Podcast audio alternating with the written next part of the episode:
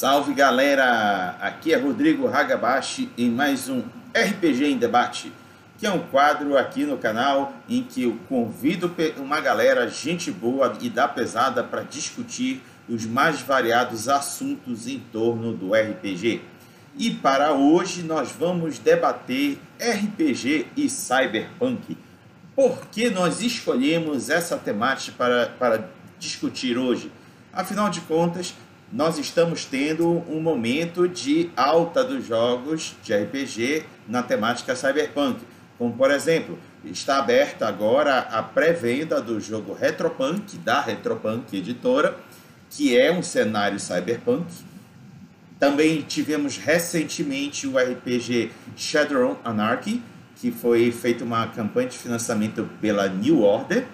É, e temos também, galera, os clássicos Shadowrun, que é um, um, um, cyberpunk fantástico que envolve elfos, anões e, e todas aquela, aquelas figuras é, é, fantásticas, só que num cenário cyberpunk.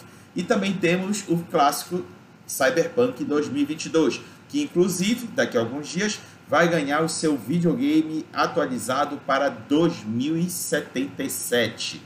Então, o que não falta é cenário e assunto para discutirmos sobre cyberpunk aqui nesta, neste debate de hoje.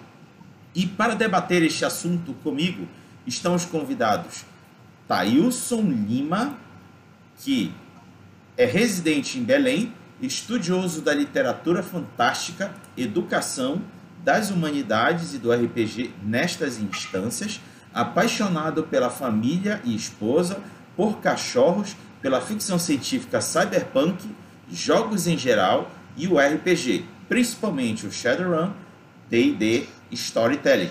Joga RPG há 25 anos e narrador exclusivo há 20 anos. Tá, isso? Dá um oi aí pra galera.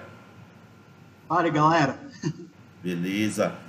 A próxima é a Gessele Damasceno. Ela é residente em Belém, é advogada criminalista, membro da Clínica de Direitos Humanos CADU, é pesquisadora na área do, de Direito Internacional e Direitos Humanos, assim como na proteção de dados e direitos cibernéticos.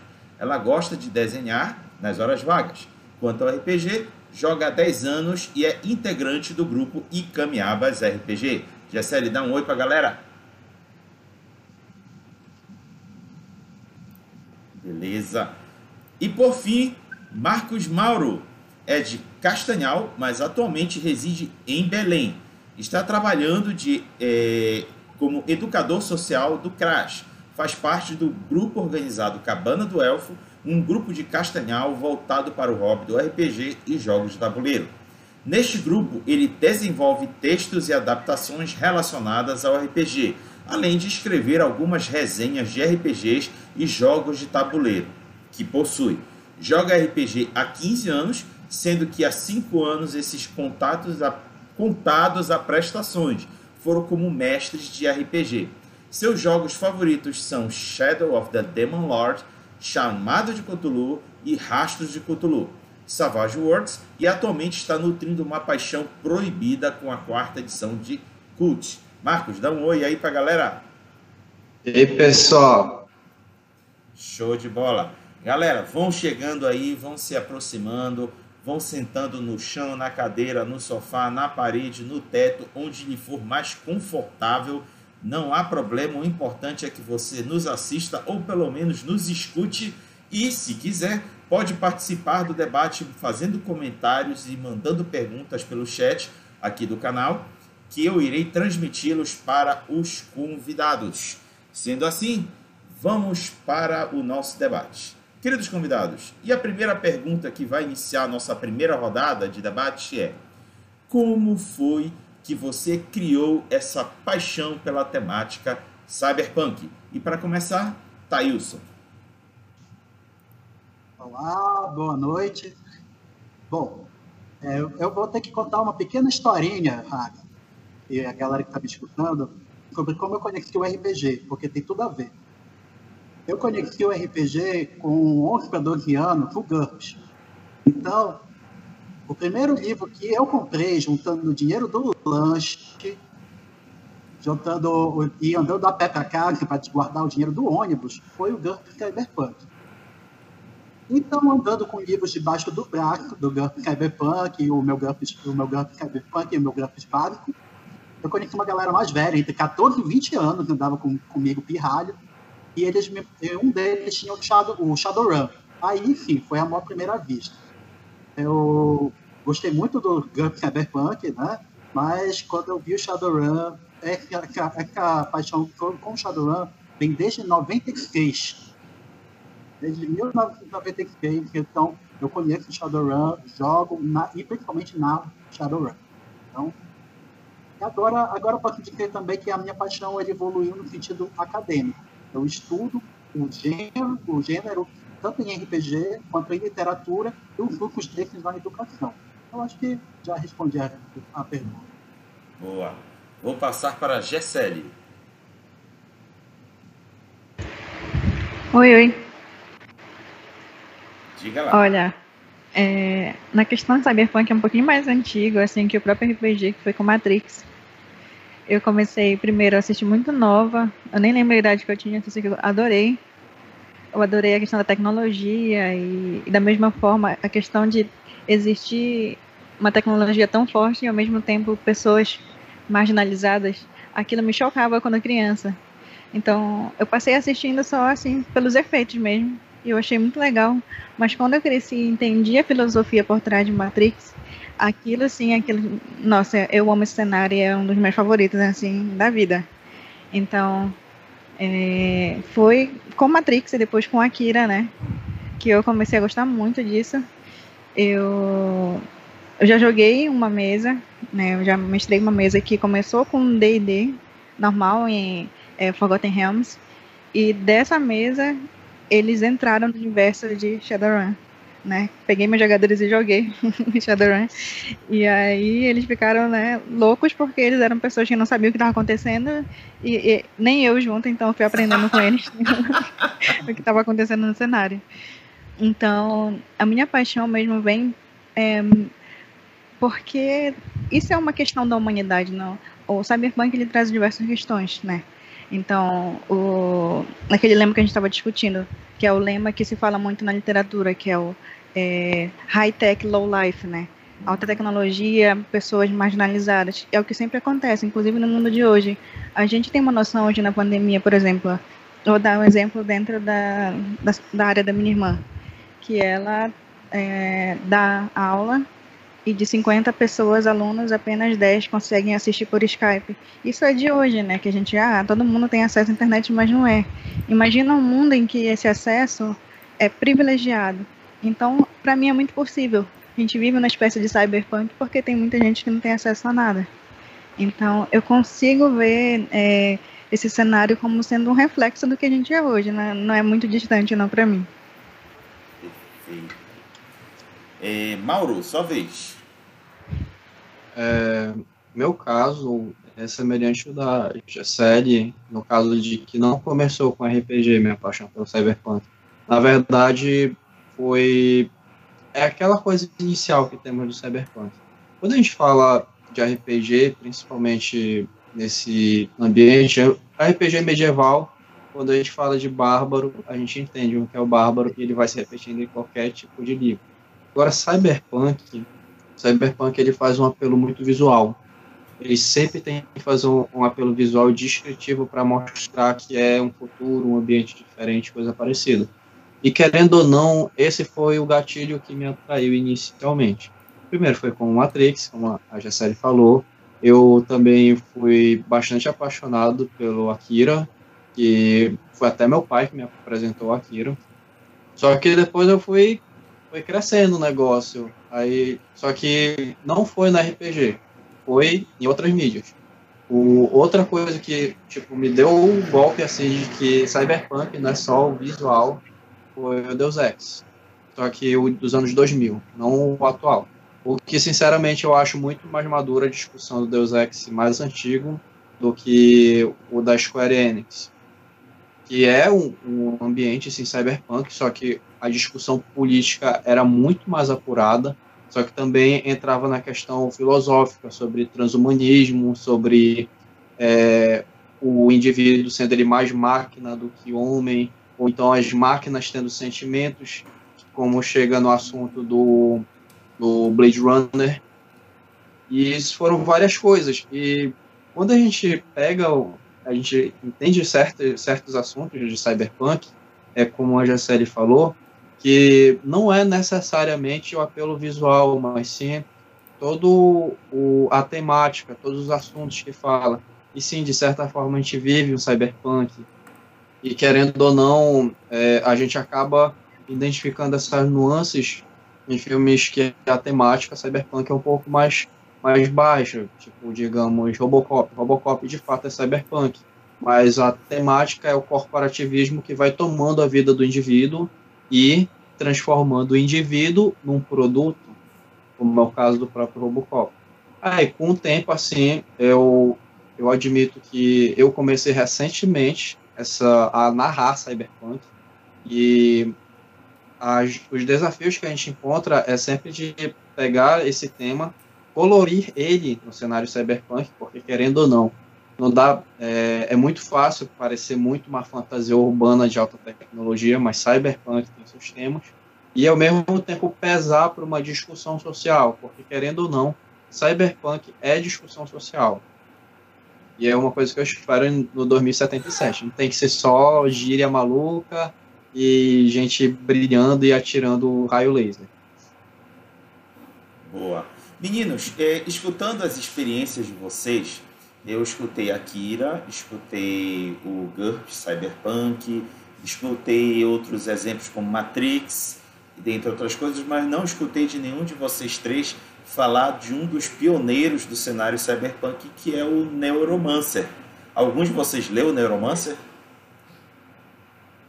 Olha, vou contar para vocês uma história que foi a história do meu TCC. Uhum. Eu sou assim, tão apaixonada pelo, pelo tema que as pessoas me chamam um pouco de louca, assim eu fiz um TCC sobre cyberataque enquanto ato de uma guerra. Porque a gente tem leis de guerra, né? Que está definido que um ataque a uma nação ela pode se defender, né? Segundo a Carta da ONU, que é a única possibilidade de entrar em guerra em caso de, de defesa.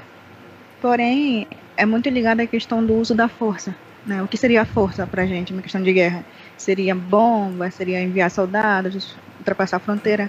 Mas se, por exemplo, eu entrasse no sistema do governo e mandasse um DDS, ataque, e literalmente acabasse com o sistema daquele governo, ou se, por exemplo, se entrasse numa usina, meu irmão ele é engenheiro elétrico, ele fala que eu, hoje em dia eu posso entrar dentro de uma usina elétrica e parar o funcionamento de uma cidade inteira.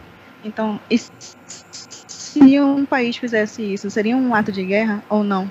o uso da força é apenas. Ó. Então, eu levei essa questão para o TCC e durante o TCC eu tive que trabalhar conceitos como cyberespaço, né? Cyberespaço, é, que é muito parecido, inclusive, com o alto mar, o conceito de alto mar, né? Que é um, um território de todos. Então, eu não cheguei a ler, mas eu cheguei a entender o, o surgimento, né? Desse conceito de cyberespaço que foi é, pioneiro dentro do romance, né? Do romance do William Gibson. Show de bola! Mais alguém leu, gente? Além da, da Gisele? Bom, eu vou entrar no meu, nesse, nessa conversa porque é o meu campo. Tá. Então, eu li o Neuropunk, o Counting Hero, né? E o, todo, tudo que rola sobre, sobre Cyberpunk, eu estou lendo.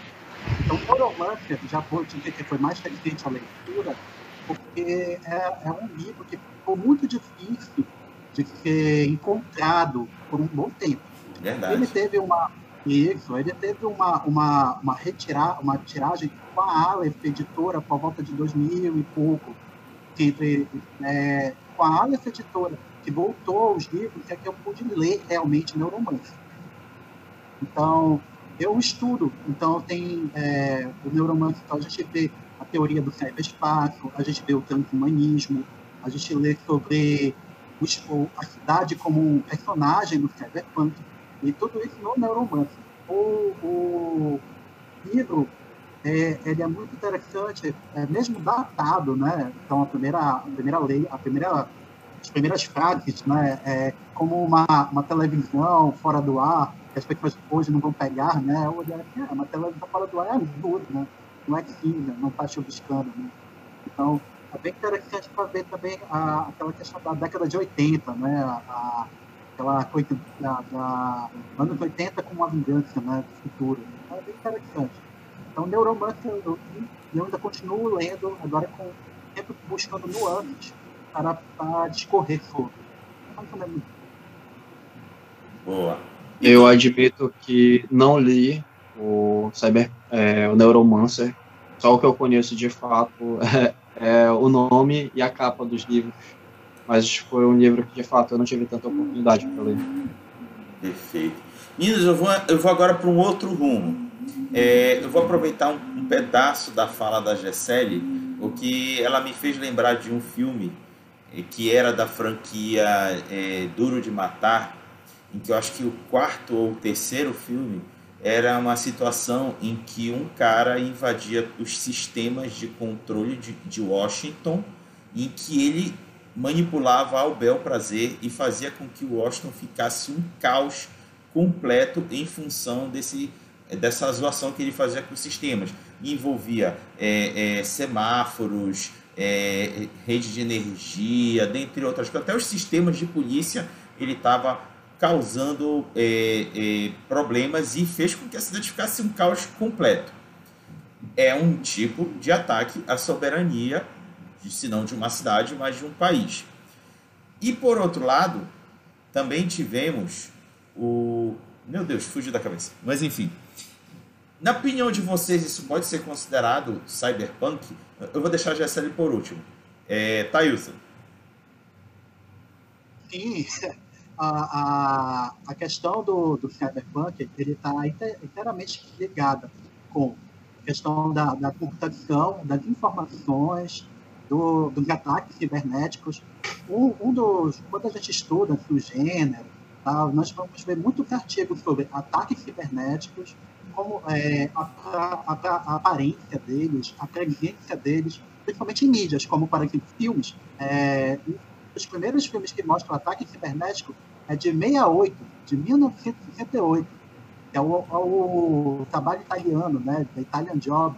Então a gente percebe que, é, que tem esses, esses primórdios do, do, do cyberpunk já há muito tempo e que eles formam um pastiche, né? Eles foram adicionados, eles foram colados, eles foram tomados, feitos de cascata. E, e então todos esses, ataques, tem outros também, outros filmes e, e séries, e webséries também conectaram com, essa, com essas temáticas de ataques cibernéticos. Então, sim, eles já, já tem um, um, um pezinho aí no cyberpunk, e agora só precisa de alguns outro, outros elementos, como, por exemplo, megacorporações, ou então organizações criminosas, para virar um cyberpunk de gênero de malicuia.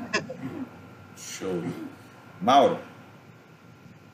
Então, é, só pontuando uma coisa sobre esse assunto, é que o cyberpunk ele pega elementos de fato sobre uma crítica do capitalismo e uma delas é sobre esse aspecto do, da globalização.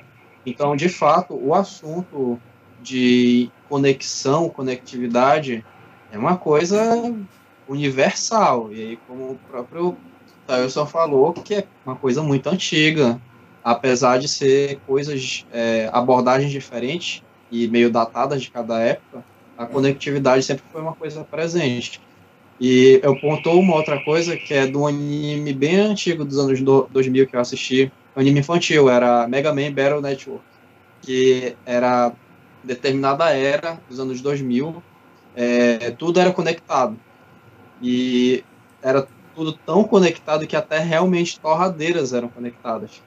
Aí tinha um grupo que era cyberterrorista que cometia crimes é, com seus programas de computador, que eram quase que vírus, e detonavam tudo mesmo, tipo uma loja de eletrodomésticos com tudo conectado, eles tocavam terror. Então, de fato, essa questão, o, o cyberataque, obviamente é uma coisa cyberpunk.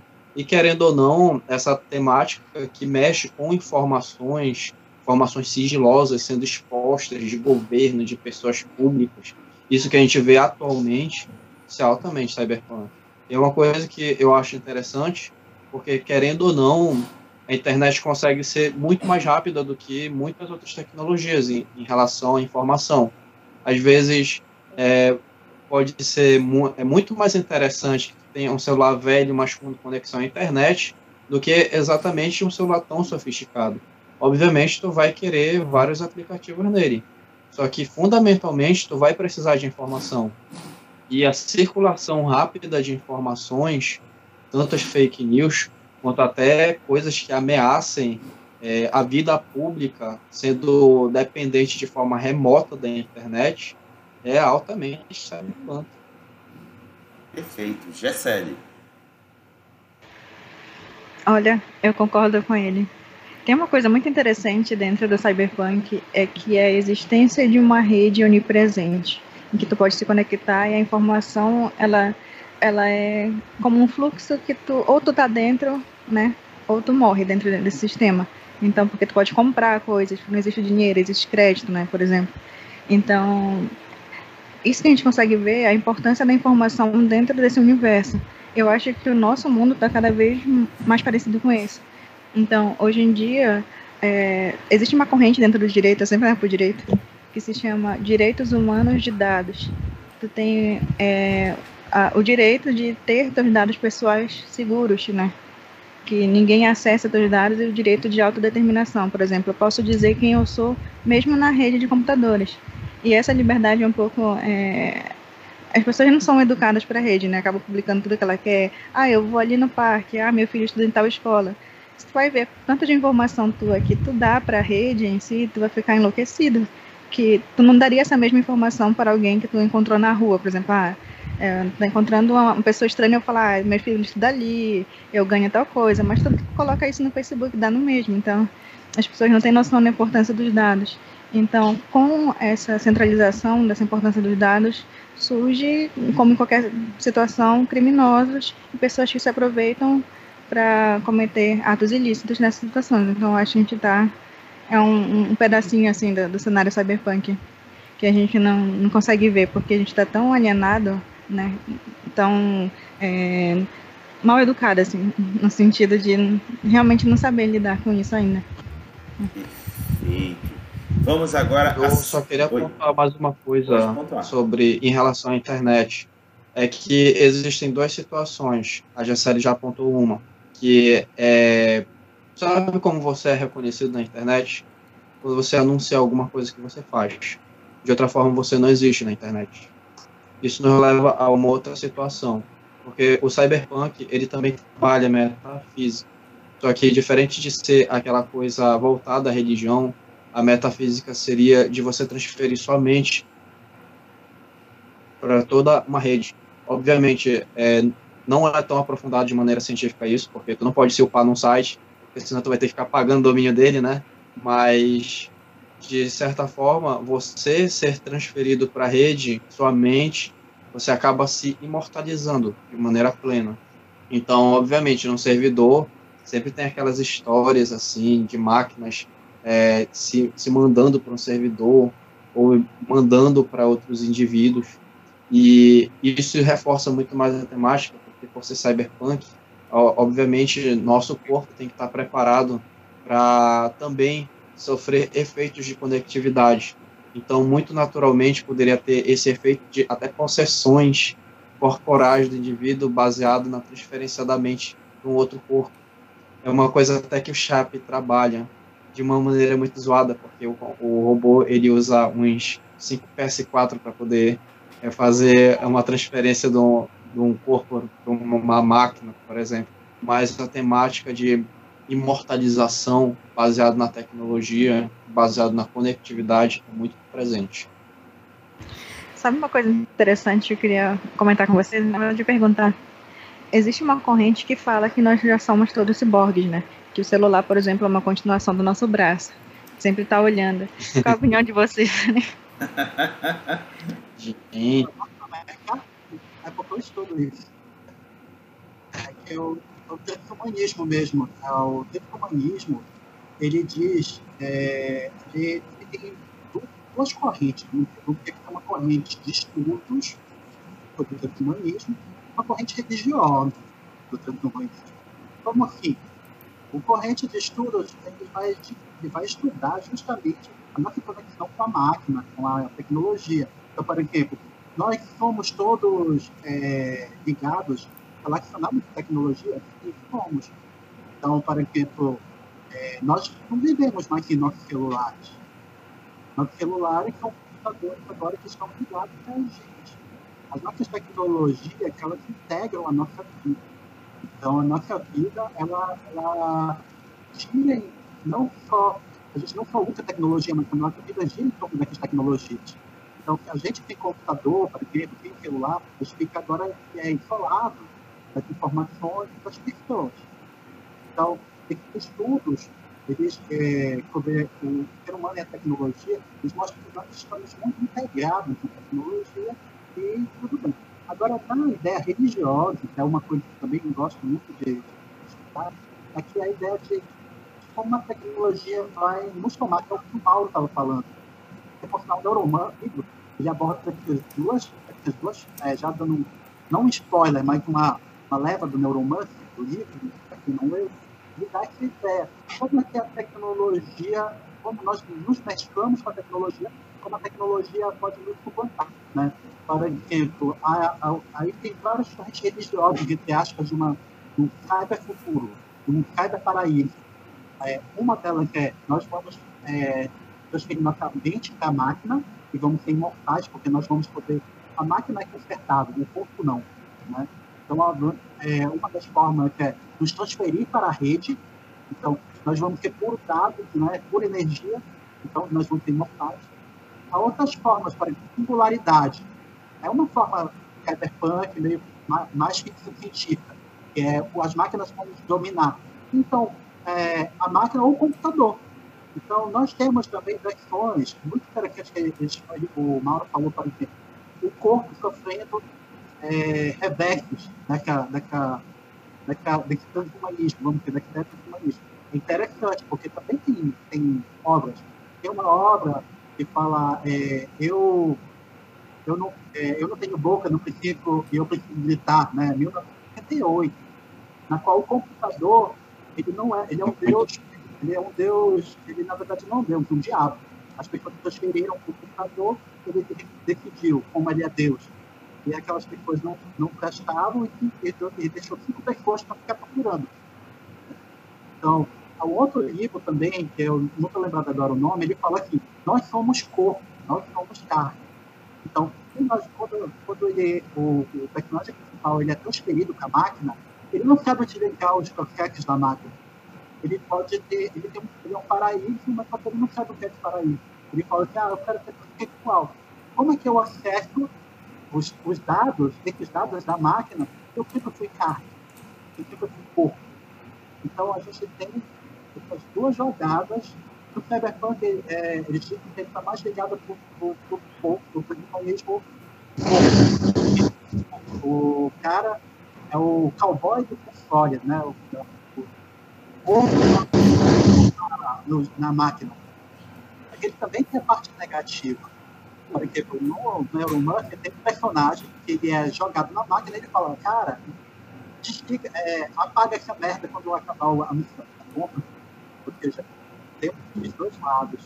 E é muito importante, porque o psicologista ele, ele é uma ideia é, que está sendo plantada. Tem pessoas estudando isso. Tem pessoas que querem, que acham que é, tendo ações políticas, científicas, a humanidade, todos nós. Então, é, pessoas não sabem sobre aquelas ações de organizações de, é, de determinados artistas. Então, então o fofote, né? Principalmente, Beleza. Vamos agora à segunda rodada de pergunta, que é quais são os jogos de RPG cyberpunk que você costuma ler e ou jogar? A começar pela.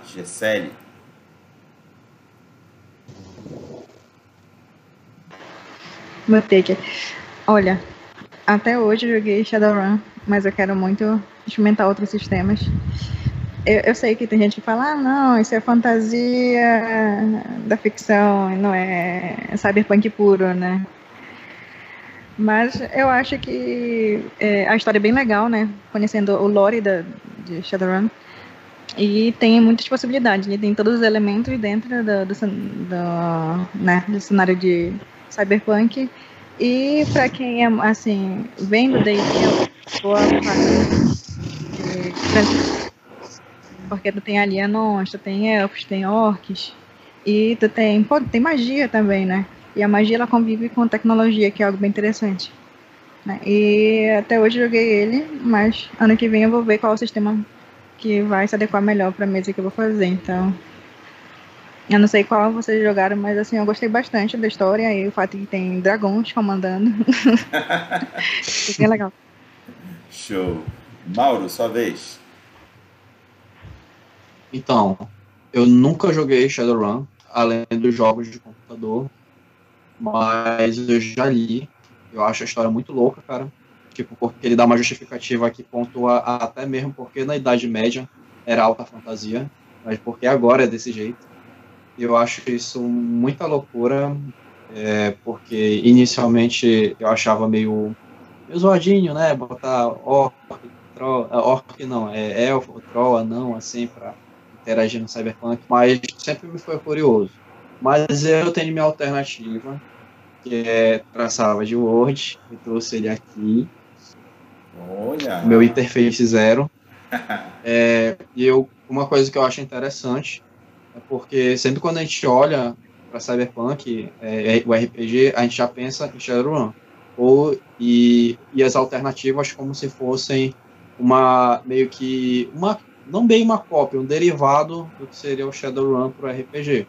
Mas o Interface Zero eu acho extremamente interessante porque ele tem um diálogo completamente diferente e também é, é na era moderna, assim, na nossa sociedade. E tem muitas coisas diferentes. De fato, esse cenário também tem magia, obviamente, magia psionica, só que também é, ele mexe muito com essa questão da tecnologia no nosso corpo. Tanto que das opções de jogo, praticamente é quase que obrigatório o indivíduo ele ser aprimorado. Um dos temas do transhumanismo, porque é, porque a gente não pode tipo comparar uma prótese do nosso braço com, com tipo um aprimoramento do cyberpunk. Porque enquanto uma prótese a gente usa pela necessidade, o, um aprimoramento, a gente remove o que a gente tem no nosso corpo para achar uma coisa melhor. E basicamente isso é uma coisa meio temática no Interface Zero. Tem umas coisas muito loucas, tipo, um dos exemplos lá é que praticamente todo mundo tem uma, uma componente cibernético na cabeça, desde bebê, que é um TAP, que é a forma que tu tem de acessar o Wi-Fi pela tua cabeça. É, a coisa louca é que algumas crianças quando enfiaram o TAP na cabeça delas, fez com que a mente delas se expandisse de forma que elas pudessem usar uma maior porcentagem do cérebro. E isso faz com que surjam os psionicos, tipo esse esse trauma na cabeça das crianças. E é um cenário que eu acho que ele trata de uma forma muito realista de como seria essa aplicação numa sociedade cyberpunk, no sentido de que o mundo está em constante movimento, e as religiões elas nunca vão se acabar, sempre vão arrumar algum jeito de conseguir se aplicar de alguma forma essa sociedade cada vez mais evolui. Alguns de uma forma assim um pouco mais é, esotéricas, engrandecedoras, porque o Interface Zero novamente é um outro cenário que ele reforça muito essa questão da filosofia japonesa e chinesa, tanto que é, tem um, uma característica lá, um poder chamado, é, aliás, uma forma de lançar poder chamado cyber maestria, que é quase como se o indivíduo, ele, o corpo dele, junto com a alma, se misturasse com aqueles aprimoramentos, ele pudesse lançar seus poderes, mas ao mesmo tempo tem o seu lado negativo, que existe fanatismo religioso e também como esse fanatismo ele pode até mesmo auxiliar de forma até um pouco negativa sobre a ciência. Porque, por exemplo, no Brasil, Brasil, infelizmente, se tornou uma supremacia evangélica em potencial no cenário, e eles foram quem criaram uma raça que tem validade, chamada simulacro. Se, se assemelha um pouco com os androides sintéticos do Blade Runner. São várias outras coisas também, também fala sobre essa questão da, das cyberempresas, e ele brinca muito com esses temas que vão se expandindo até nos quadrinhos, por exemplo, porque Juiz Dredd, ele é cyberpunk, só que tu só sabe que é cyberpunk porque existe uma mega cidade que é praticamente uma fortificação em volta de toda uma terra devastada, destruída. E também tem no, no Interface Zero as terras devastadas. Tem regiões que não existem alienígenas, mas isso não quer dizer que material alienígena tenha sido é, criado, aliás, encontrado e clonado. Então são várias coisas assim se misturando. E uma coisa que eu gosto muito em, que em qualquer cyberpunk existe, a grande ironia. O cyberpunk chega um momento em que pô, como pode existir discriminação de gênero e racismo no cyberpunk, sendo que existe uma evolução tamanha que o indivíduo ele pode modificar geneticamente seu corpo ou até mesmo finalmente conseguir é, definir o seu gênero a, a, partir da tecnologia. Essa grande ironia é presente em todos os cyberpunks. O outro que eu li, que eu não explorei muito, foi o Paranoia. Por incrível que pareça, Paranoia é cyberpunk. E isso tu pode pegar em qualquer livro dos anos 90, que o traço se assemelha muito a revistas em quadrinhos do estilo heavy metal. E é aquela, é aquela ironia, tipo, computadorzão lá dominando os, os pobres coitados que não sabem merda nenhuma de como é a própria vida e são dependentes de toda uma burocracia baseada em cores. É, e do lado de fora, eles não sabem como é o mundo, e tem mutantes, é um mundo totalmente confuso, e ao mesmo tempo eles vivem é, essa vida curta e, e, leviana, já que eles têm uma família cheia de clones. Mas, é, de fato, contato mesmo que eu tive com o Cyberpunk foi jogando, foi Interface Zero. Show! Tailson, sua vez. É, eu estava comentando inicialmente né, que o meu primeiro jogo Everton foi o GURPS. Então, o GURPS, ele, eu achei bem interessante, eu não gostei muito da temática inicialmente do, do computador, né, a questão da, da do ataque cibernético, da, da, da viagem no, no, no, no ciberespaço. O GURPS, ele não é que nem o Shadowrun. O Shadowrun, ele é muito mais é, interessante. Ele parece mais vívido, mais bem descrito, bem, é, bem descrito, ele parece é mais interessante. Então, é, o Shadowrun, o Shadowrun foi a minha paixão também por isso. Porque enquanto o, primeiro, o Gun ficou, ficou a desejar, o Shadowrun é, acrescentou nessa parte muito mais que o Gun. Então, eu narrei, narro, sempre narro muito o Shadowrun, né? E como é, é meio que uma, uma, uma cruzada levar o Shadowrun para outros jogadores, outras pessoas que desconhecem o jogo, porque ainda é muito pouca gente, eu considero, muito pouca gente conhece. Eu falo assim, ah, Shadowrun, o Shadow o quê? Né? As pessoas não sabem o que é. Eu adoro narrar, mostrar elas do jogo. Então, por isso, ficou, ficou difícil jogar outras coisas. Por eu conheço o Interface Zero, eu conheço o do Cyberpunk de 2020, agora 2022, né? Eu conheço o puro, eu conheço todos os cenários, mas nunca narrei hoje joguei. Jogar Cyberpunk é muito poder que eu conto os dedos, pessoas que conhecem, que gostam de narrar de, de gênero. Shadowrun, então, é menos aí. Então, por isso, eu estou com Shadowrun até agora como do carro-chefe e espero é, um dia que o mundo me chamou muito para atenção. Me chamou muito para atenção de estar percebido e poder narrar. Beleza. Meninos, é, teve um jogo no passado que eu tive a oportunidade de ler e acabou que por um, acho que uma certa antipatia com o cenário acabou que ele não teve espaço para crescer. É, hoje O, anti, o novo mundo das trevas é conhecido como Crônicas das Trevas, que a proposta era um cenário de mundo das trevas para substituir o clássico mundo das trevas que havia acabado no passado. E aí tentaram introduzir Vampiro Requiem, Lobisomem os Destituídos, Mago, é, Mago, assim, acho que é Ascensão, não, não. Enfim, eram vários é, jogos para tentar substituir. E aí, um tempo depois, eles lançaram a segunda edição. E uma das coisas que era interessante nesse Crônica das Trevas era o livro básico, que ele servia para jogar com mortais, humanos. É, é para mim, foi uma das melhores coisas que produziram no Crônica das Trevas. O livro é fantástico. E na segunda edição, eles trouxeram com um cenário de jogo, em que o cenário de jogo era a crônica do Deus Máquina. É muito interessante o cenário, porque é, eles pegam um esquema meio que de terror, em que uma entidade é, quase que a nível de Deus, só que robótica, cibernética, controlava o mundo, só que através de, uma, de um véu em que ela ficava oculta, ela não poderia ser descoberta pela humanidade, porque a humanidade descobriria que ela na realidade é uma, uma, uma falsidade, é, uma, é algo falso, é como se fosse um experimento desse Deus máquina. E, e, e, no livro ele diz, inclusive, que vampiros, lobisomens e magos é como se fosse uma falha na Matrix, uma falha de experimento.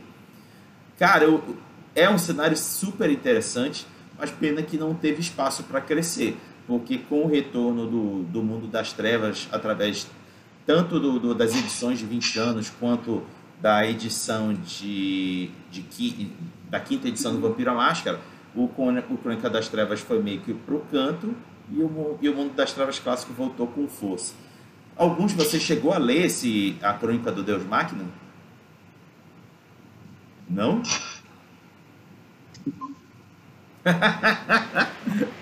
é, Só tu, rapaz. Oi? Só tu, rapaz. Saiu, é, abaixo é cult, cara. É, é. cult pra RPG. Eu queria conhecer, porque storytelling é, eu, eu fiquei das críticas, eu vou ser sincero, não curti, mas tudo que é novo me chama atenção no, no RPG antigos. Então, por exemplo, é, o que me chamou atenção foi o Gast, foi o, o principalmente, nem, nem tanto o Gast, o que me chamou atenção foi os Promethea, né, os Prometeanos, que é aquela questão de, de golems, né, de um golems, uma coisa do Frankenstein. Então, tudo isso me chamou atenção. Então, fica, eu fico devendo, eu quero muito ler Deus Máquina, porque tu gostas muito, teu, inclusive tem um livro, né? Então, vou, eu juro que eu vou ler, tá?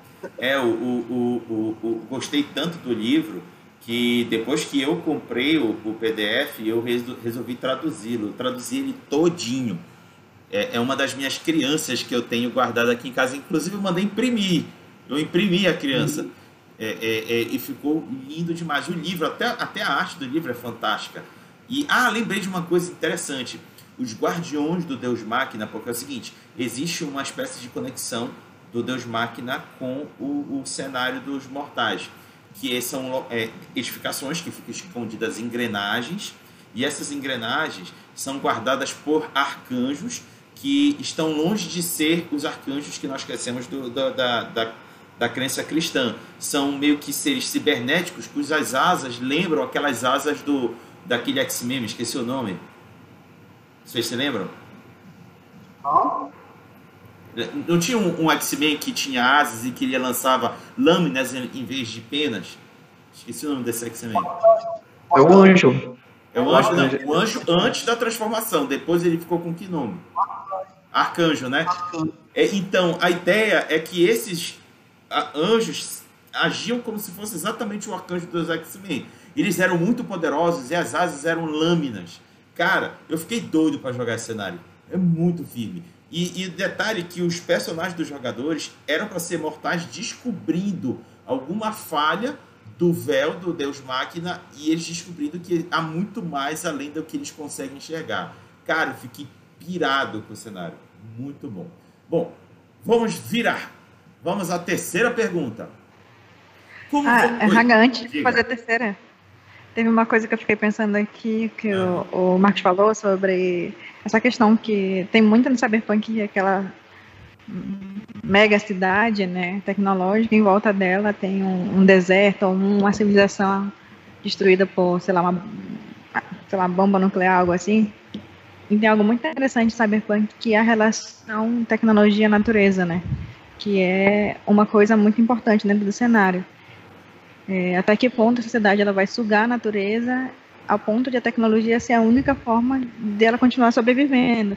Então, essas cidades com é, tecnologias que consigam limpar o ar ou outras tecnologias são o que mantém o ser humano vivo, porque a natureza já destruiu, então né, não tem mais jeito para ele. Eu acho uma coisa bem interessante, é. também algo que a gente vive, né? A diferença é que eu acho que a gente não tem tecnologia para sobreviver, não. No, no filme, o Blade Runner 2049, muito, muito de leve, eles abordam como é a situação da natureza. Porque madeira, por exemplo, é uma raridade. O personagem, ele tinha um brinquedinho que era um cavalinho de pau. Ele mostrou para um cara para identificar é, a... Na verdade, ele queria saber a origem do, do, do cavalinho. O cara, quando ele descobriu que era um cavalo de pau, é era madeira real mesmo, ele falou: Cara, eu consigo um cavalo de verdade pra ti, se tu me der isso.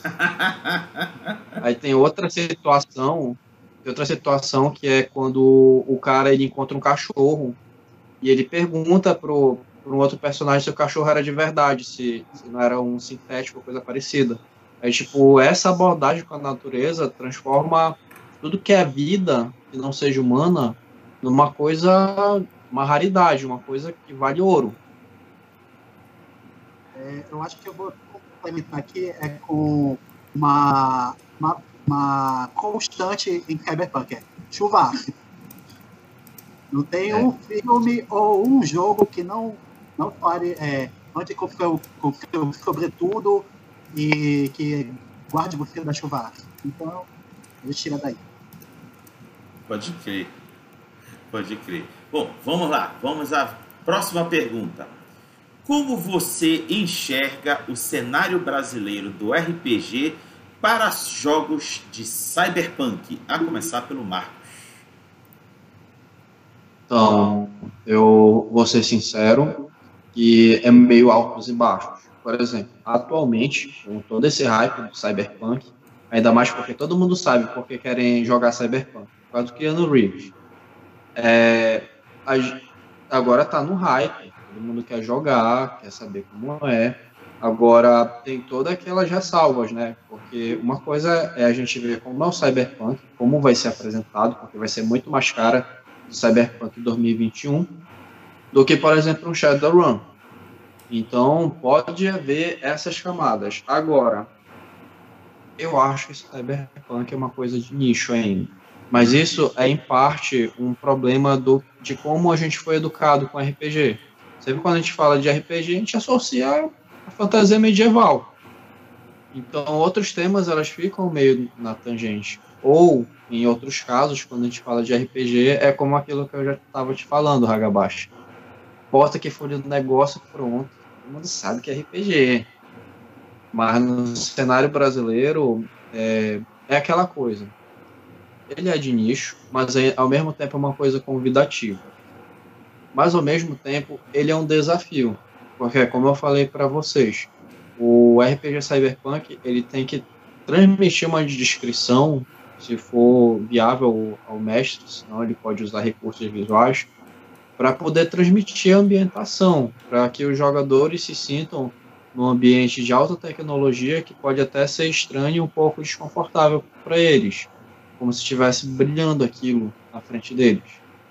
E mas de fato, assim, eu sou muito feliz, de fato, de ver que, ao menos no Brasil, a gente tem muitas alternativas de cenários cyberpunk. Temos o Véu, que é um cenário que é empoderado pelo Apocalypse World.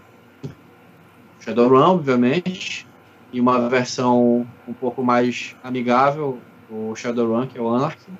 A gente tem o Interface Zero, e agora está vindo o Retropunk. A gente tem muitas alternativas. Então, Se tu quer conhecer alguma coisa, temos opções. Assim, de fato, eu, eu sinceramente, eu não vou recomendar de cara Shadowrun. Eu acho Shadowrun pesado, não no sentido da temática. É aquele que é crocante, aquela rapadura que tem que ir lambendo um pouco para depois dar aquela mastigada. Eu, é um pouquinho pesado. Existem alternativas mais acessíveis. Beleza. Thailson. Bom, é, vou pegar aqui o gancho do Mauro, porque eu, eu concordo nesse sentido. Eu, como eu falei, e também tem o Curo, por exemplo, a questão do, do preço, de muitos desses jogos de Cyberpunk também são convidativos. Isso é importante. O Curo, a gente sabe que os livros estão muito caros de RPG. E o Curo RPG não, não tá mais, não tá 100 reais. Tá por volta de 60.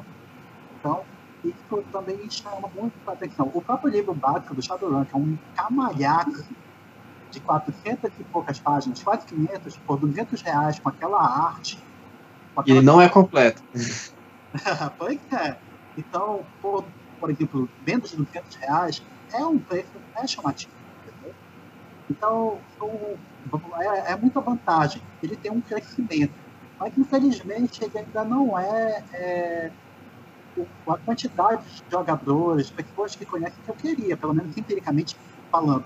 Eu vou mostrar até algumas dificuldades que é, eu entendo, é porque realmente as pessoas conhecem o D&D, vão conhecer agora de novo o Storyteller, né, o antigo, antigo, o antigo mundo das trevas, o V5. Mas quando eu falo que ah, bora jogar um jogo é, é, Cyberpunk, aí eles pensam, vai ter mecha. É o primeiro momento é uma quebra, já é uma primeira quebra, não, não vai ter meca, não, não é bem assim. Então vamos lá. Então, aqui, e agora também pegando um gancho que a Jaqueline falou. Ah, então vamos lá, então vou jogar com, com a questão cibernética e tal. Mas como é que é que quebra espaço? As pessoas não, têm, não entendem o que, que pode fazer, ou seja, porque eles estão desligados da internet XG5 ou internet 5G agora, por exemplo, então muita gente é ficção científica. Então, e no, no, jogo, eles demonstram essa dificuldade de entender como é você entrar no cyberespaço, porque nunca imaginaram nada assim. É uma coisa é você conversar no chat pelo zap, a outra coisa é você entender como, como tudo está interligado, interconectado. Então, são dificuldades que, que até mesmo é, de, é, legados da, que chegam no Brasil, não tem sentido. Você não sabe o que é cyberpunk.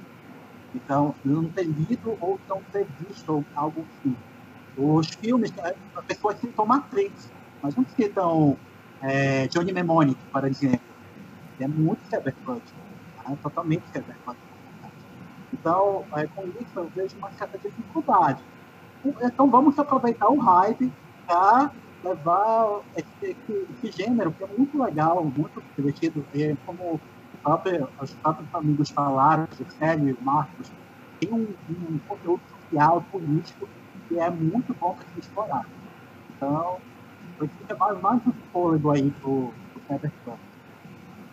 Independente de pequeno livro. Gessele, sua vez. Ele foi um anjo você é um anjo bom. É, eu acho que justamente esse hype ele vai trazer novas possibilidades para a gente, porque é, querendo ou não a gente é influenciado também, né, pelo cenário global. Eu acho que provavelmente é o jogo mais esperado desse ano, né? Então, eu acho que ele vai trazer novas possibilidades. E uma coisa sobre o cenário nacional, por exemplo, é o próprio Nerdcast RPG, né? que ele trouxe, eles trazem, é uma questão de teatro, a gente sabe, né, questão do jogo, porém, querendo ou não, influencia muita gente, né, então acaba sendo uma coisa que chama muita gente para jogar.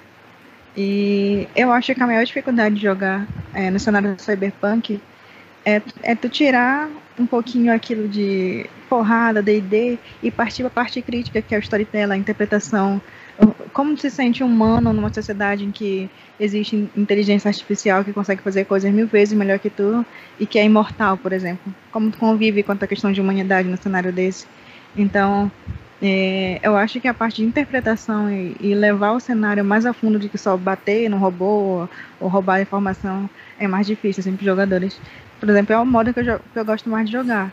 é, trazendo mais é, conflitos para o personagem, para a própria história. Então, para mim, essa é a parte difícil, mas eu, sinceramente, acho que. Acho que o Hagabashi vai falar sobre o financiamento coletivo, mas eu acho que vai ser um cenário bom daqui para frente para Cyberpunk. Se a gente aproveitar né, a oportunidade para trazer novos jogadores. Perfeito. É, a, a falou do financiamento coletivo, na realidade, eu acho que tem a ver com a, a pré-venda do Retropunk, né? Não é isso, Gessele? Uhum. Ah, tá, tá. Não, realmente, a ideia, inclusive, da retro, do jogo Retropunk RPG é bem interessante. Ele é, ele lembra também um pouco de Matrix.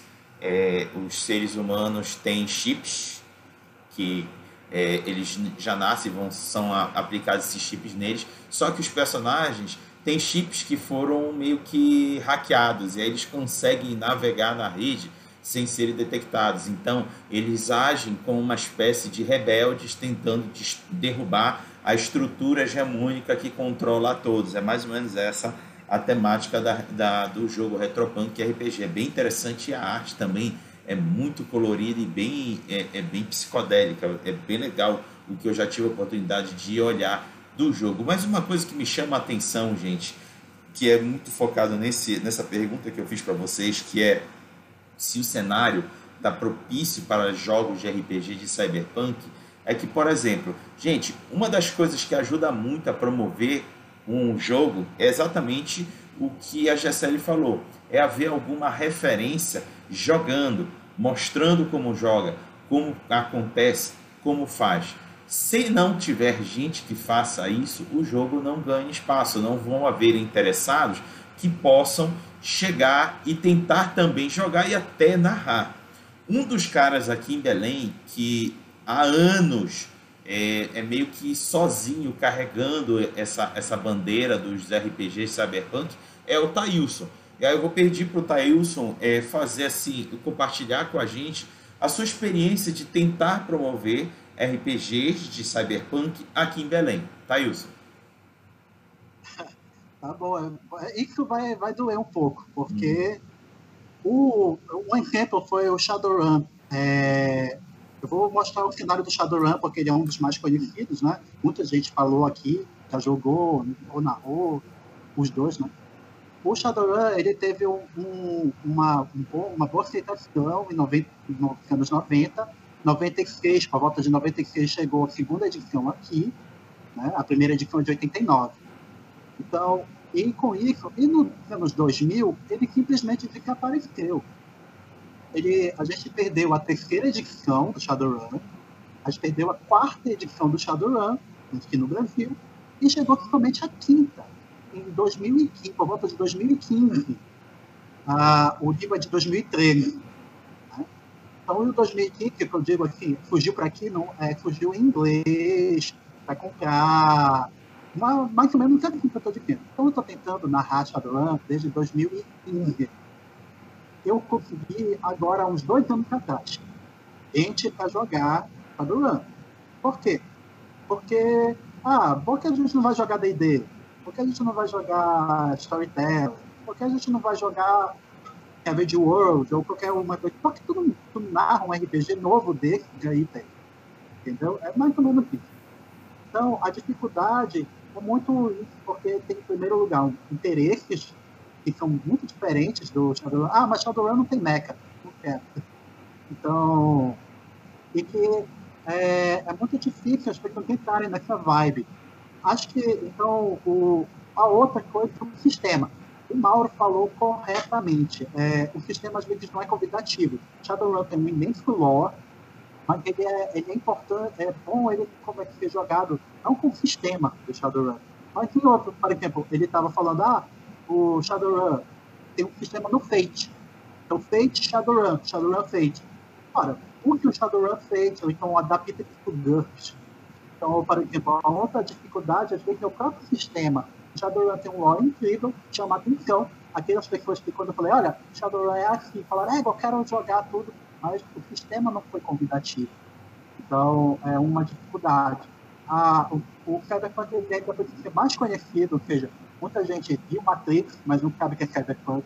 viu Akira, mas também não sabe o que é cyberpunk ainda, é, nunca leram Neuromancer ou nunca viram Johnny Mnemonic.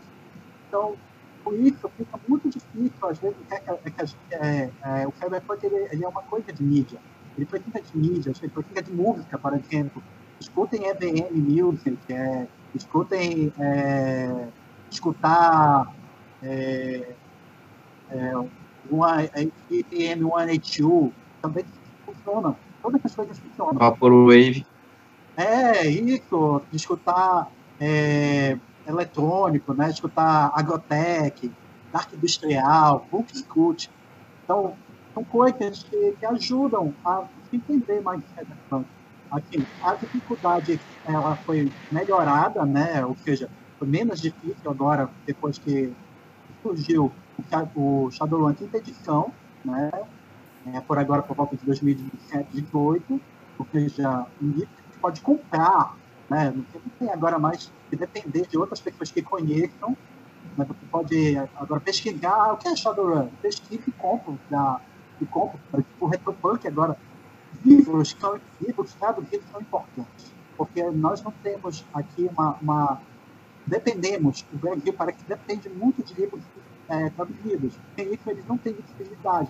Então, isso demonstra muita dificuldade do, do, do cyberpunk, do cyberpunk que, que manter no Brasil, que é uma questão editorial. Né? Então, por isso, essas dificuldades estão sendo sanadas. Que bom, porque agora as pessoas vão poder. Agora, ah, qual é, é, o que é Shadowrun? Então, o que é o, o Interface Zero? Eu quero ver esse retropunk. Então, é, literando, essas dificuldades estão sendo sanadas e caso é, dependam de alguém, por exemplo, bota aí, leia aí o, o, esse novo livro aí do de Narra. Eu estou à disposição. Eu quero, estou à disposição aí para levar o, a causa do Cyberpunk aí para os jogadores. Ok? Perfeito. É, Gessele, a minha pergunta é para ti. Tu falaste que pretendes em 2021 narrar uma aventura de Shadowrun para as meninas. Como você pretende abordar a temática para as meninas que provavelmente não têm experiência alguma com o cyberpunk? Olha, o que eu fiz foi lançar o convite no grupo. eu sei que a Ruth, a Ruth, ela, ela gosta muito desse cenário mais Upper Space, sabe? Star Trek e tudo mais. Eu falo, é só um pezinho, vem pra cá, acho que ela aceita. Agora o resto é mais difícil, tem que realmente acho que ele responde uma das perguntas que é como trazer mais pessoas para jogar. Se não tiver referência nenhuma, nem de livro, nem de filme, tu não vai saber como se, né? Como teu personagem vai interagir no cenário, não vai saber nem como é o cenário. Então é justamente assim que, que alguém tem interesse. A gente é bombardeado desde pequeno com né, é, cenário medieval. Toda referência de uma menina é princesa, do cara é o guerreiro. Então, tu chega dentro do RPG medieval, é muito fácil ah, eu sou guerreiro, eu sou mago, eu sou. Enfim. Agora tu chega dentro de um RPG Cyberpunk e não sabe. Não, sabe que é um chip. Então, complicado. Beleza. Então, a primeira coisa que eu falo, assim, quando alguém quer jogar é. Entende o que é o cenário e goste do cenário, né? Se gostar, consegue jogar bem. É, e, e, e, por exemplo, uma das coisas que é fundamental no RPG, até para os jogadores, é ter um mínimo de leitura. E aí tu vai demandar a leitura, como o próprio Adriano está aqui dizendo, a leitura do nicho do nicho. Para o cara ir atrás dessa referência, vai ser um teste de vontade mesmo, porque tu tem que contar com o cara se entregar com a leitura e com a, a, a absorção de conhecimento de um cenário muito específico. Marcos, como tu fizeste em relação ao interface zero? É, foi que nem com a G-Série. Na verdade, foi com o grupo da Cabana. Basicamente, eu falei, gente, eu tenho aqui o interface zero, bora jogar. Aí, só que uma coisa interessante aconteceu. É, isso aconteceu um pouco, um pouco antes mesmo de, de começar a cabana. E uma amiga minha de, de colégio, ela ela era vizinha do, Leandro e da Estela. Tava morando com nesse momento com a Lana. Então, tipo, o povo tava jogando lá e tal. Aí foi a Estela foi convidou a Pamela para jogar. Aí, porra, a Pamela vai jogar não Savage World, vai jogar Savage World no cenário de interface zero. Aí então a menina, tá, eu, eu não tava nem sabendo direito desse convite. Eu pensei, vai dar um pouco de trabalho, mas, bom, se ela quer jogar, beleza. Aí quando ela veio, ela veio toda estudada, cara. Ela tava pelo menos estudada do conceito do que é RPG. Aí então meio que a empolgação já chegou. Aí, assim, o...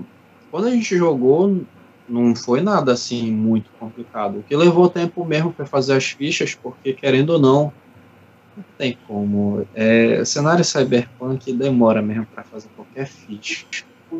Porque não é só tu fazer assim mesmo. Tipo, se o cara for um hacker em um cenário que, é, em vez de ser aqueles hackers tudo preguiçoso que botam um programa de força bruta lá e passa 10 dias esperando o negócio abrir. Não, tu vai fazer um hacker que tem um avatar que vai ficar circulando por toda a internet e combatendo firewall. É assim que é divertido. Então imagina, tu faz um personagem e faz um avatar. Aí, mas, mas tem mais. Teu personagem, ele tem cibernéticos. Então, forte cibernético. Mas tem mais, o teu personagem ele tem poderes psionicos. Poderes psionicos. Ah, mas teu personagem ele, ele pilota mecha. Vamos montar o nosso mecha. Então são essas coisas escalando. Assim, como eu fiz, eu, eu admito que eu estava acanhado com interface zero. Então eu fiz uma coisa assim, é um, não vou dizer pé no chão, eu botei elementos que são mais acessíveis que a gente identifica de filmes. Tipo, é, de fato, um cenário bem, assim, urbano. É, lidar com coisas urbanas. Mas de resto foi uma coisa divertida e uma coisa que eu sempre gosto de fazer, principalmente com um cenário que envolve é, fantasia urbana, é ambientar no, no nosso espaço, regionalizar o jogo coisa que eu mais gosto. Ajuda bastante. E foi, rodou bem. Assim, é, a gente está defasado dessa mesa, mas é por várias questões. Assim, a vida pressiona a gente e a gente fica parado. Mas até então estava numa mini campanha o grupo. Perfeito. Vamos agora à última rodada de perguntas. E a pergunta é: o que você recomendaria para alguém que deseja começar a jogar ou narrar aventuras de RPG em cenários cyberpunk. E para começar, peço para o Tailson. Isso, eu vou ficar a noite toda aqui falando, que for o caso. então, então eu vou, vou citar algumas coisinhas aqui rápidas, tá?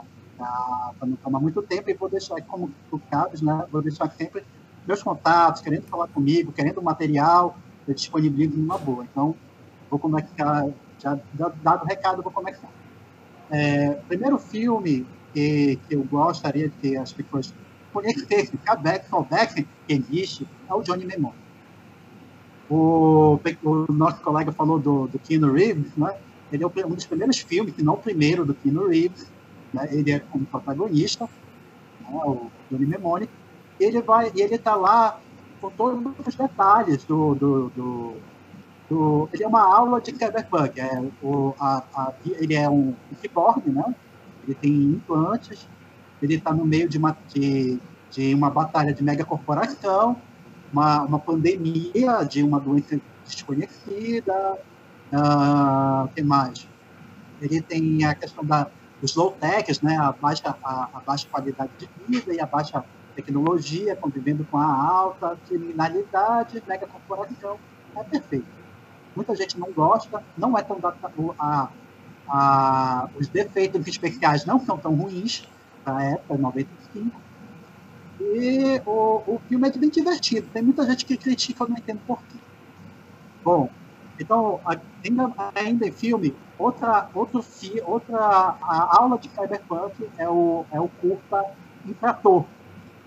É o, ele é um curta de 15 minutos que tem que ensina que é o Cyberpunk em 15 minutos. Tem fantasma, é, a fantasma na máquina, transhumanismo, é, quebra de dados. No Japão, que é o, o, o, país mais cyberpunk que a gente pode imaginar. É, o segundo pode ser a Alemanha. E, então, ah, daí a gente tira então, um infrator, que, que, que, que é, em inglês é breaker, ele tem no YouTube. Fácil de baixar, fácil de ver. Então, eu, eu, eu recomendo. Na literatura, é o Neuromancer, né? Você tem que, se você lê, você vai entender. Então, a gente tem tudo também, como a gente falou, é o que começa tudo isso, é o que inventa o termo praticamente espaço, né? É, e, o, o, e os jogos. E, e agora vamos para o videogame, que são os jogos. Tudo que você tiver de cyberpunk jogo, pode jogar. O Shadowrun ele começa no jogo do Super Nintendo 93. Então esse também foi um dos motivos de eu me apaixonar pelo jogo, porque eu, na, eu joguei o jogo quando era pré-adolescente e achei muito bom o RPG. Aí a gente tem os jogos que agora de computador, né? Que é o, o como é que o Shadowrun Returns. Agora tem o, o Dragonfall, que é o melhor, e tem o Hong Kong. E outros jogos Cyberpunk, que, que, que, que tem aí, inclusive agora o próprio Cyberpunk 2077. O RPG, eu já digo que não é, você pode usar o lore do Shadowrun, porque o sistema já é mais difícil, ele depende muito da leitura, são três mundos, com três, quase três sistemas dentro de um só, é muito difícil. Então, você adapta, usa o Fate, é, é, ou então um outro jogo, Shadow, um outro jogo, o Kuro é bom, é, o Fate é interessante, e, o, o, e agora tem o Retro Punk, bora ver como é que vai ser. Né? No mais, é, leitura, porque tem leitura acadêmica, se você quiser.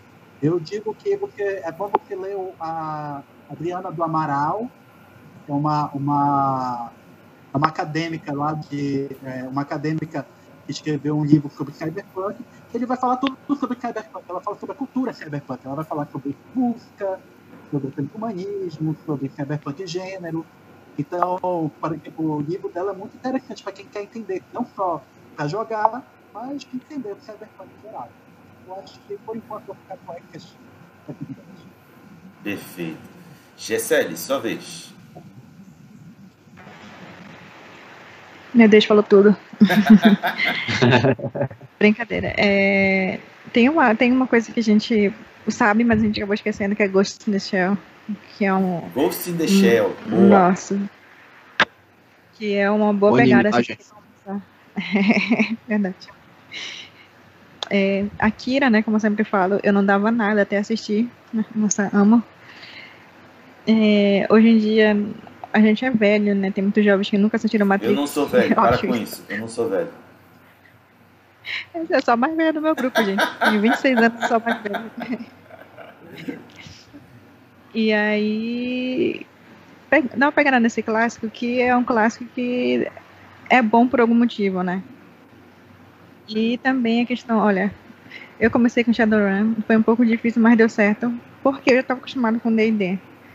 Mas eu acho que dá, entendeu? Eu sempre faço pelo menos umas três sessões antes da campanha começar. Olha, eu tô, tô narrando Changeling, agora sempre falo de Change, por todos os lados, mas a gente demorou cinco meses para fazer a ficha. E eu para montar a minha história. então, é, querendo jogar com a galera é, com empolgação dá certo, né? Então, eu acho que isso é uma boa pegada. Vocês estudarem bastante, gostarem do tema e eu acho que sempre tem uma galera que gosta, né? Só tem uma galera que não conhece muito cenário, mas é, eu acho que tudo na vida que tu quer fazer bem, tu tem que dar uma estudada, né? Parar para estudar, ler, escutar música, tudo isso te inspira, né? Mesmo tu querendo narrar a coisa mais simples da, da taverna de medieval, mas se assistir um filme ou ler um livro nesse cenário, tu consegue narrar melhor, tu consegue descrever melhor ou jogar, né, com o teu personagem. Então é estudando, se inspirando para jogar melhor. Mesmo que o sistema seja difícil no começo. Boa. Mal, a gente quer falar uma coisa que não tem nada a ver com nada, hum. mas tô pensando, tava pensando sobre Tormenta RPG, que é um, que é um cenário que pega tanta coisa, né? Tipo, Japão, Tamurá, pega mas acabou esquecendo do Brasil, né? Se for olhar, cadê a mula sem cabeça? Cadê é, o Curupira, entendeu? Cadê essas coisas que são nossa raiz? Não esqueçam de fazer jogos em que você valorize né, a tua cultura também. Né? Então, para a gente que quer publicar futuramente jogos de RPG, dá uma olhada na nossa cultura é rica. Né? Precisa pegar Tamura. É legal, é, mas. Né? Bora dar um, um pontinho pra gente também aqui. Bacana. Mauro, sua vez. Deixa o Thailson falar aí, só ah. pra ele não perder. Vai lá, Thailson. É só, só pegar esse gancho que é importante, que o cara, boa jogada, cabe, porque cabe a única vez que eu ouvi falar sobre Cyberpunk e New foi no Shadowrun. Uhum. Então a gente vê a importância do Brasil em Shadowrun, porque já precisou de um RPG que tem uma jogada, um, uma, uma, história gigante, uma, um, um, um, lore gigantesco para encaixar a Amazônia, Brasil, é importante para a região. Realmente é o Japão, como eu falei, tem a Alemanha. A Alemanha tem um peso muito grande na, na cultura cyberpunk no jogo, cyberpunk, tanto que o Shadowrun tem livro que é só em alemão, né? E eles mesmos criaram, foi licenciado para eles. E aí a gente fica assim, poxa, e o Brasil? Realmente, aí então fica, gostei dessa, já falando, olha, se vocês que querem fazer aventuras brazucas, o Shadowrun ajuda muito. Não tem... Show. Mauro. É, só aproveitando rapidinho que o Thailson falou, é, só que eu conheço mesmo de Brasil na RPG internacional é no Shadowrun, Interface Zero e no Castelo Falkenstein. Tem uma parcela do Brasil lá. Mas, assim, de referências. É, eu não, não realmente, de, de, livros, eu não tenho referências, só que eu tenho um pouco é, de livros, jogos e até, ou filmes, jogos e até algumas HQs. De HQ, eu recomendo o Juiz Dredd. Dredd é um clássico. Heavy Metal, algumas passagens e com muitas ressalvas, porque dependendo da época, tu vai, tu não vai gostar. É meio politicamente correto na época. Tank Girl, que é um meio cyberpunk, mas é meio pós-apocalíptico também. E também foi escrito pelo cara que agora é atual Gorillaz. Ah, é, é, filmes, obviamente Matrix, né? Matrix é, a gente tem que sempre que referenciar e de fato eu acho que para nossa geração atual de jovens a gente tem que, infelizmente, não só referenciar, como apontar os elementos de, de cyberpunk, porque por ser uma temática de conectividade e tal, essa molecada já está toda metida, já estão já estão enviados em máquinas, então querendo ou não tem que pontuar. Robocop, obviamente, é, eu diria que é o low fantasy do, do cyberpunk, que meio que está crescendo as coisas e tal. Vocês querem uma referência de terror? Nós temos referência de terror no Cyberpunk. Tetsuo, os três filmes japoneses no Cyberpunk meio, meio gore, meio. como a gente chama? Body horror, né? É, de jogos, eu. Todos os. Todos os Deus Ex, exceto o Invisible War, que é extremamente chato mas o que eu recomendo fortemente é que vocês joguem o primeiro Deus Ex e, e o resto vocês guardem assim na prateleira como coleção, porque o primeiro Deus Ex é o supra-sumo do Cyberpunk também, é uma coisa maravilhosa, sério. Eu fico pensando que porra foi aquilo que fizeram. É, obviamente, toda, toda a franquia Shadowrun também, jogos eletrônicos, a história é muito boa. E, sim, de fato, é, é só isso por enquanto, pessoal. Bom, vou fazer. Sabe uma coisa que eu lembrei? Diga. É, inteligência artificial tem umas Olha. pegadas, sabe? Boa. Sim, aí, inteligência artificial. Tem umas coisas é, interessantes até em Black Mirror, Black que é Mirror. é sobre a, justamente a, a conexão tomando conta né, do ser humano e aquilo que eu falo, ah, o teu dado diz o que tu é. Tu tem uma estrela, duas estrelas, quem tu é hoje na internet, né? E me lembra muito do filme Ela, né? A relação que ele tem com uma IA, né? Até amorosa. Então, são filmes que é, a pegada filosófica é muito parecida com o Cyberpunk. Beleza. Tem um outro filme meio de horror que, desculpa, eu não lembro o nome, é, tava no Netflix, que era realmente de um cara que ele vai e na verdade ele é convidado pelo chefe do trabalho dele para poder manter contato com um androide. Só que ele acaba desenvolvendo sentimentos de coração Android e é, aos poucos a gente vai percebendo quais são as intenções do cara, quais são as intenções do Android. Então é, é uma temática um pouco de horror. É, e de fato, essa coisa assim da, da tecnologia fazendo com que a gente se sinta confortável com ela mais do que com outros seres humanos, é, é muito importante. E como a Gessele falou, do aí inteligência artificial, que apesar de eu não gostar muito do filme, principalmente do final, desnecessário, ele trabalha muito essa questão da humanização do, do indivíduo como uma é, do indivíduo não necessariamente da máquina como indivíduo, ele sendo reconhecido. Aí tem tem muito peso envolvido nisso, porque é aquele caso do, do uma cena muito interessante que eu acho do AI, que é porque o menino é um androide altamente tecnológico, assim, ele é uma criança mesmo. Aí ele é botado lá naquele, naquele rodeio praticamente de destruição de robôs, e o menino é, pedindo piedade para não ser morto. E todo mundo pensando, meu Deus, é o menino que tá lá e tal. Ah, outro de horror, que eu gosto muito. É, não é só um filme cyberpunk de horror, é um musical. Repo, a, é, a ópera genética. Ele é meio cult. É, é a história ah, olha, outro tema cyberpunk, doença desconhecida que está acabando com a humanidade. Nessa história, o, a humanidade está é, sendo acometida por uma bactéria que é, causa falência múltipla nos órgãos. Então, é, existem empresas que oferecem órgãos sintéticos para que a pessoa sobreviva. Só que eles fazem acordos para que a prestação do indivíduo é, pague por esses órgãos. Só que existem pessoas que não conseguem comprar esses órgãos. Então o que acontece?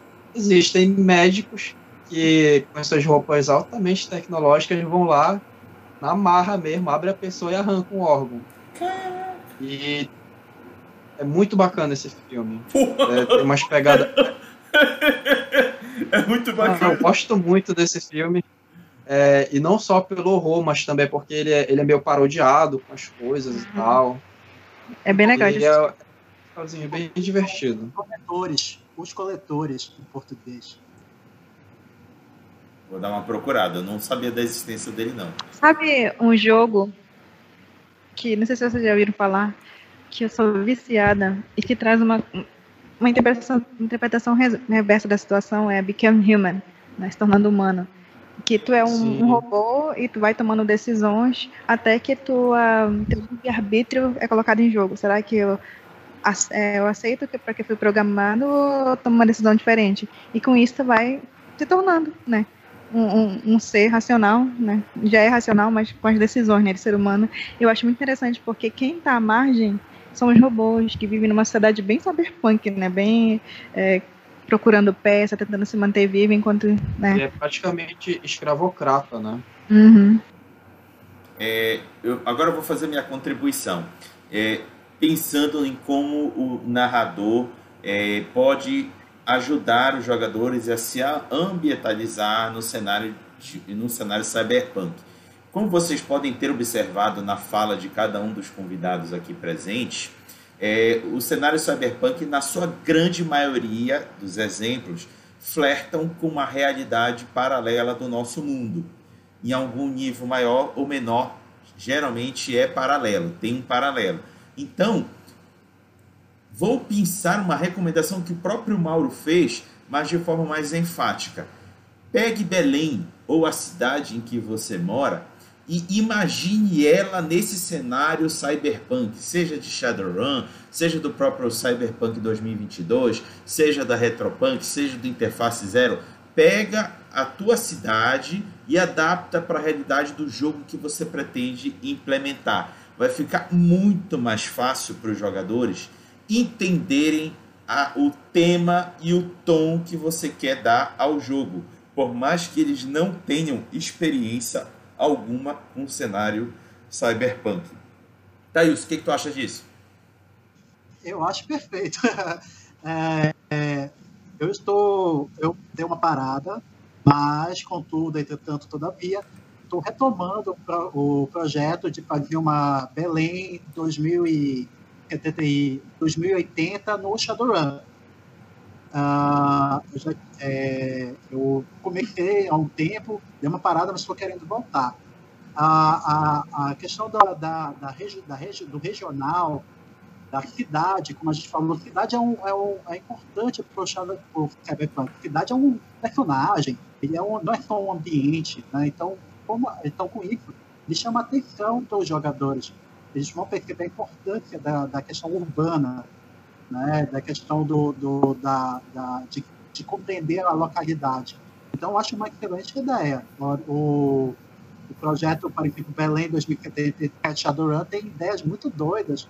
Por exemplo, a questão da, da cobra d'água, da, da boiuna, é, da cobra que fica debaixo da, da igreja, que é de verdade, e parte da região que é alagada e tem uma, uma arcologia vulco, ou seja, megacorporações é, submarinas algumas coisas doidas que já chamaram a atenção de muita gente. O pessoal que está querendo que eu conclua o, o projeto para poder narrar.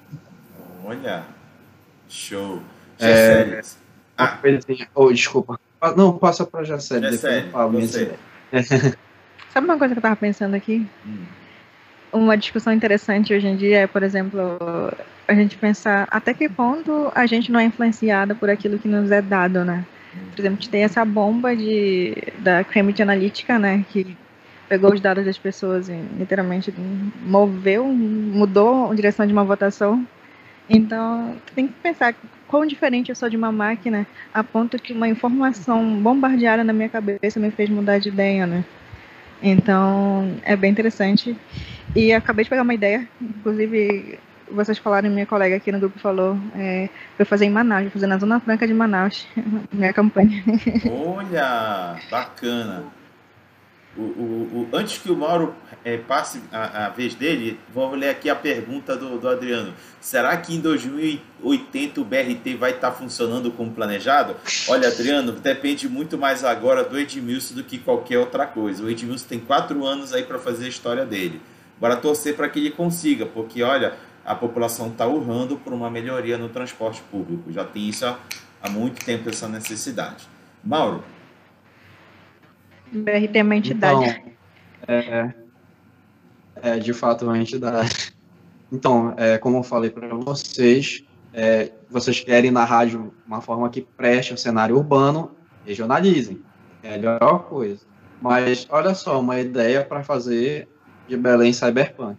Nós temos o museu e o Boston. E no Cyberpunk, todo mundo clama por uma pela natureza preservada. Imagine a situação de como transformar esses ambientes num cenário, é, o bosque, o museu, em reservas altamente é, queridas, disputadas.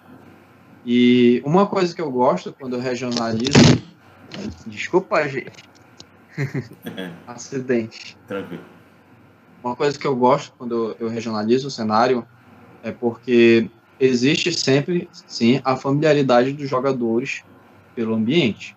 Só que quando a gente fala do cyberpunk, a gente pega essas camadas e perverte no ambiente em que tudo é piorado. Então, por exemplo, os meus jogadores, o pessoal da cabana, quando a gente narrou, quando eu estava narrando o Interface Zero, existe uma situação, podem me criticar o quanto quiserem, mas eu odeio essa parada de ANCAP, de anarcocapitalismo, e o Interface Zero, ele cria uma discussão sobre essa, essa questão de capitalizar ambientes, tipo, o indivíduo ele compra um pedaço de uma cidade e transforma no seu próprio feudo, praticamente. E os jogadores eles estavam com problemas com a polícia porque a polícia ela é paga para proteger alguma área. Então, eles não são, de fato, mãos da justiça, são praticamente guarda-costas. Então, eles tinham esse problema fazendo com que exista um reforço de uma justiça dos próprios jogadores para poder fazer com que o, aquele bairro sobrevivesse. Então, eles tiveram esse problema. E sim, os jogadores eles podem assumir o caso dos policiais de setor. E ele, eles têm essa, eles podem ter essa dualidade, que ele, pô, eu vou cuidar daqui, do bairro que eu moro, ou então vou ter que ser pago para cuidar daquele bairro, ou então a, a minha, minha capacidade da justiça ela vai ser aplicada de uma forma igualitária ou só por quem mais paga do que para mim? Então, são essas questões, assim, essas discussões que são apresentadas. E, querendo ou não, de fato, podem criticar o quanto for. É uma via de mão dupla. Mas, ao mesmo tempo que o cyberpunk ele faz o seu sucesso se sofisticando de maneira tecnológica graças ao capitalismo, ele é uma forte ferramenta anticapitalista também. E, e Mauro, se tu, tá, se tu fica puto com esse negócio de anarcocapitalismo, é porque tu não pegaste em mãos o que eu peguei ontem, que era uma espécie de subclasse de paladino, que era o paladino do livre mercado. Depois eu te mando. Depois eu te Meu mando. Meu Deus, cara. É, é um negócio muito bizarro, cara. Muito, muito bizarro. Mas beleza, gente. Pois é. Oi, é, é essa coisa. Não, só para concluir. É, essa coisa que é interessante de regionalizar nossos RPGs, principalmente quando se trata de fantasia e do cyberpunk, é de pegar esses elementos comuns da nossa sociedade moderna e os cenários que estamos narrando. Perfeito. Sendo assim, chegamos ao final de mais um RPG em debate e agora nós vamos às considerações finais, aonde os convidados podem mandar um até logo, dar uma palavra final para quem estiver assistindo e também fazer o seu jabá, se ele quiser. E quem vai começar com este consideração final é a Gessele. Nossa, duas horas de jabá. Quero agradecer para meus amigos lá da faculdade que estão assistindo. Eu obrigo eles a vir. Solon e Tamar. Os meninos do grupo de RPG que eu prometo XP. Se fizerem perguntas, não ganharam dessa vez. e eu quero fazer jabá do nosso grupo, né, Icamiabas, que é um grupo de meninas, né, RPGistas, que tem a intenção justamente de trazer o protagonismo de mulheres na RPG dentro da região norte. Então a gente colocou esse nome por exemplo, teve várias alternativas de colocar Amazonas. Eu falei, não, a gente tem caminhadas porque Amazonas, né? Então, é um grupo que está crescendo e siga a gente lá e a gente está sempre aberto para novos membros. Show. Mauro, sua vez. É, primeira coisa, um conselho para quem for jogar é, e narrar Cyberpunk, é sempre mediar a ambientação de forma descritiva, para os jogadores se sentirem de fato no cenário cyberpunk, mas ao mesmo tempo promover a discussão social, porque é, sempre tem que ter essa discussão para não cair simplesmente num RPG futurista. E RPG futurista sempre tem, sempre vai ter, tipo, bom. E a natureza, a filosofia do cyberpunk é essa crítica à nossa própria sociedade ao, e ao que somos. E, se quiserem nos acompanhar, é, sigam a Cabana do Elfo no Instagram e também acompanhem nossa página, nosso blog, que a gente produz sempre um materialzinho, a gente sempre tem algumas ideias diferentes, é, com muito esforço sai uma adaptação bacana lá também, então aproveitem e se vocês querem um ambiente diferenciado, amigável, uma discussão é, sempre acessível, nós da Cabana somos desse jeito. Show. Tailson, você fecha. Bom, eu queria agradecer, gostei muito da, de hoje. Eu conheço já um, o Mauro já há um bom tempo, então não tive, é, não conheço o Jack ainda pessoalmente, né, mas já agradecido a presença. Rodrigo, então, que já te conheço também há muito tempo. É, eu queria agradecer e falar que já sabe como sou. Eu sou uma pessoa muito, muito querendo algum material, querendo formar uma mesa, querendo conhecer o, o jogo, eu tô por aí. E é isso. é muito legal.